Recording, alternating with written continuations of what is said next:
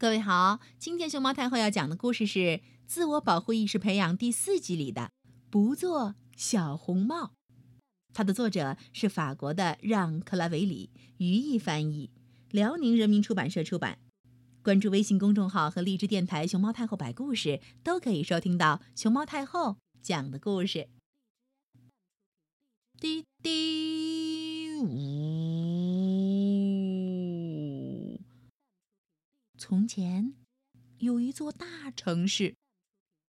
由于它一直不断扩大，周围的森林都消失了。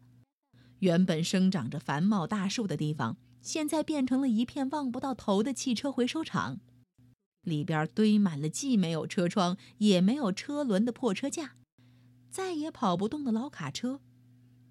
他们长期经受着日晒雨淋，等待旧车回收站的狼先生用汽车压碎机给他们最后一次碾压。其实，之前的森林也不算完全消失，还留有最后几棵树。老伐木工的曾曾孙女儿玛玛吉娜就喜欢把自己的小汽车停在这一片树荫里。这一天，阳光灿烂。被大家誉为“碳烤披萨女王”的吉娜，觉得自己的女儿已经长大了，可以独自去把披萨送给外婆尝尝。外婆住在狼先生那广袤的汽车回收厂的另一头。记住，一定要沿着人行道走，到了街的尽头，你要很小心的过马路，然后就会看见外婆家的房子。对于一个小女孩来说，这是一段很长的路程，但没有关系，因为小女孩是那么喜欢外婆。外婆会讲很久很久以前的故事，那时候整个街区还是一片森林呢。带着妈妈的叮咛，一块烤的焦黄的披萨，一瓶外婆爱吃的番茄酱，小女孩穿上她的连帽红色夹克，上路了。小女孩总穿着这件红色连帽运动衫，大家都叫她小红帽。小红帽这个名字来源于一个古老的童话。小女孩沿着墙壁向前走，墙头不时冒出一堆废弃的汽车。这条路真是又长又无趣儿啊！她想。就这样，她来到了。狼先生的地盘上，这个可爱的小女孩要去哪儿啊？这正是狼先生。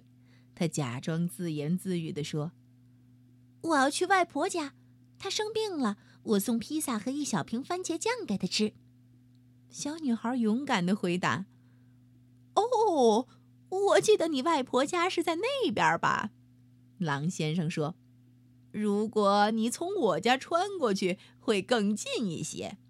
更何况我家的那些旧卡车又不会吃了你。这个主意不错，小红帽心想。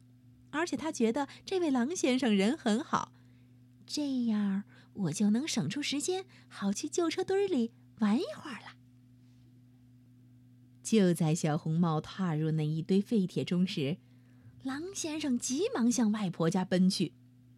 狼先生心想：“如果运气好的话，他就可以吞掉外婆当晚餐，再来一个涂满番茄酱的小女孩当甜点。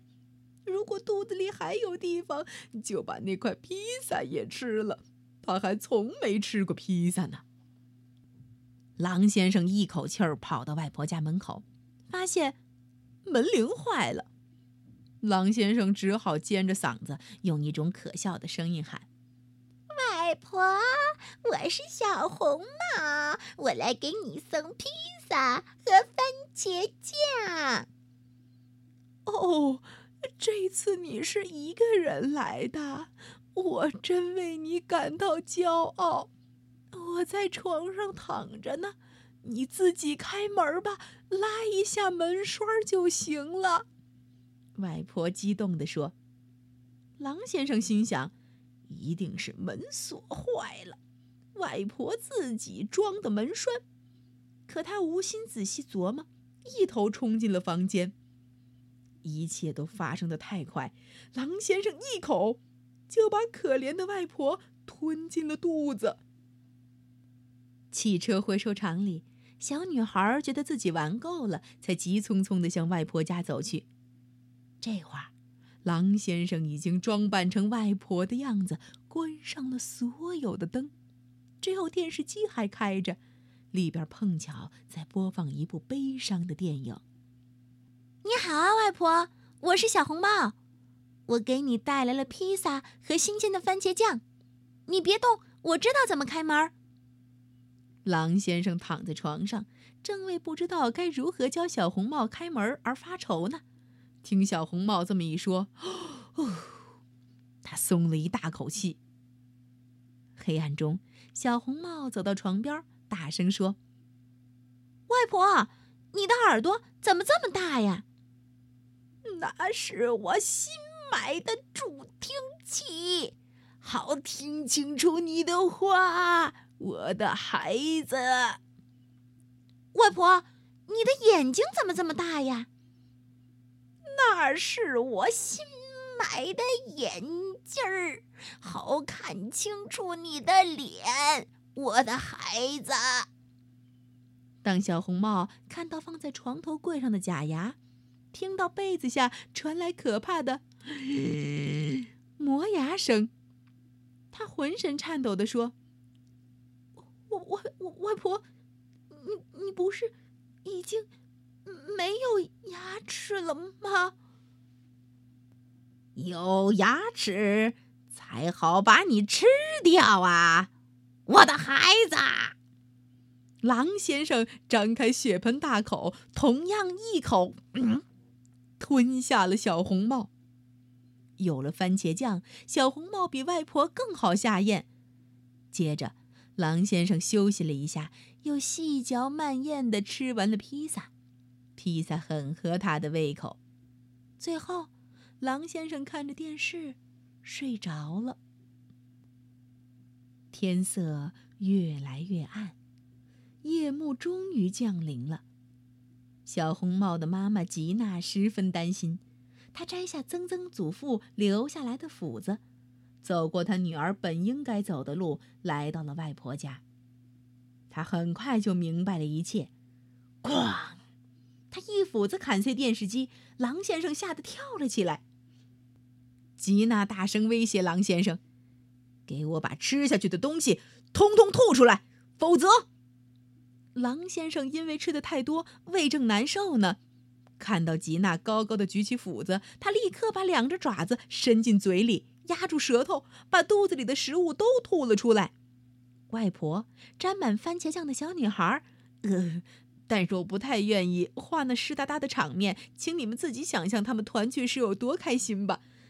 等他们三个人亲够了，抱够了，吉娜转向狼先生说：“至于披萨。”你可以留着，不过要付八块钱。从此以后，大家再也没有见过狼先生。